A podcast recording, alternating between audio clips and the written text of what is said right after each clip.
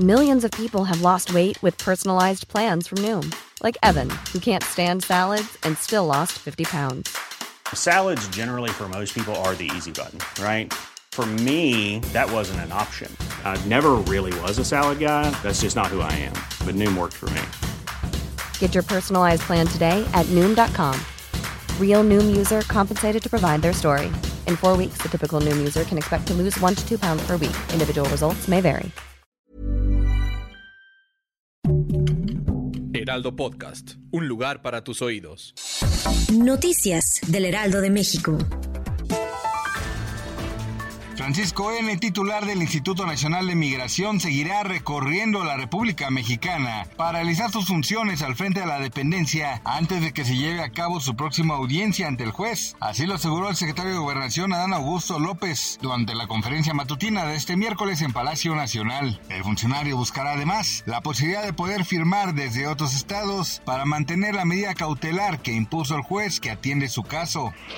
Este martes por la noche la Fiscalía General del Estado de Veracruz informó que fue detenido Mauro Armando N. por su probable participación en los hechos ocurridos el pasado 22 de abril cuando fue encontrada sin vida la enfermera de 37 años de edad Yaracet Cepeda García en su domicilio ubicado en el municipio de Jalapa en Veracruz. Fueron elementos ministeriales quienes realizaron actos de investigación y trabajo de campo relacionados con eventos de alto impacto recientemente sucedidos en Jalapa, por lo que se realizó la detención de Mauro Armando N., quien fue puesto a disposición del fiscal correspondiente, y ahora la Fiscalía Especializada de Investigación de Delitos de Violencia contra la Familia, Mujeres, Niñas y Niños y Trata de Personas les ahoga las diligencias pertinentes para así determinar su probable responsabilidad penal en la muerte de Yazaret.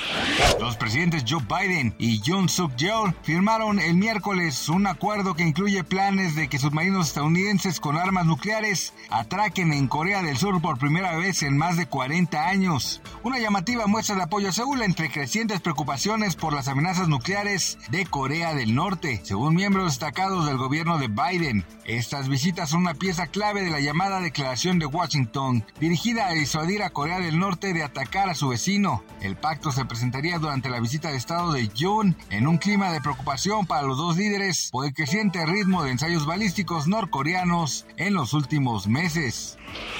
La Secretaría de Hacienda y Crédito Público reveló que los mercados internacionales ven en el largo plazo alto potencial de crecimiento económico de México por su estabilidad financiera y macroeconómica y por oportunidades de nearshoring al participar en la cátedra de la Secretaría de Hacienda y Crédito Público 2023 en la Universidad Nacional Autónoma de México.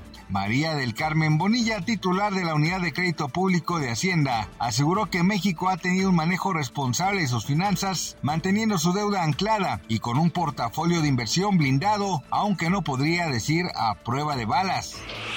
Gracias por escucharnos, les informó José Alberto García. Noticias del Heraldo de México.